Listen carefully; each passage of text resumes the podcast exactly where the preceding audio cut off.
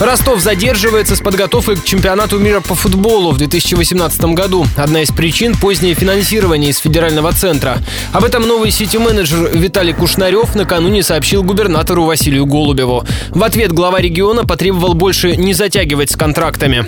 Как изменится данская столица в дни проведения Мундиаля, расскажет корреспондент Ксения Золотарева. Она выслушала чиновников на заседании Организационного комитета. Красно-золотые баннеры, флаги растяжки с символикой чемпионата также появятся в каждом парке, мостах и общественном транспорте. Площади в центре города и на пути из аэропорта в Ростов украсят композициями с объемными буквами ФИФА и стилизованными футбольными мячами. Что касается спортивных объектов, завершен проект реконструкции стадиона «Локомотив». Там уже начали спиливать деревья и готовить котлован под административное здание. Стадион «Олимп» реконструировать не станут, ограничатся капитальным ремонтом.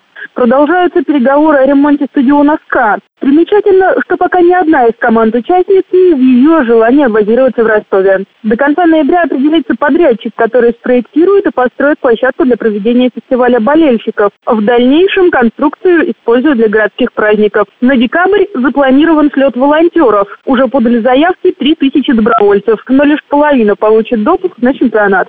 Также в планах донских властей запустить бесплатные шаттлы между аэропортом Платов и стадионом Ростов-Арена и организовать четыре перехватывающих парковки для болельщиков, которые приедут на автомобилях.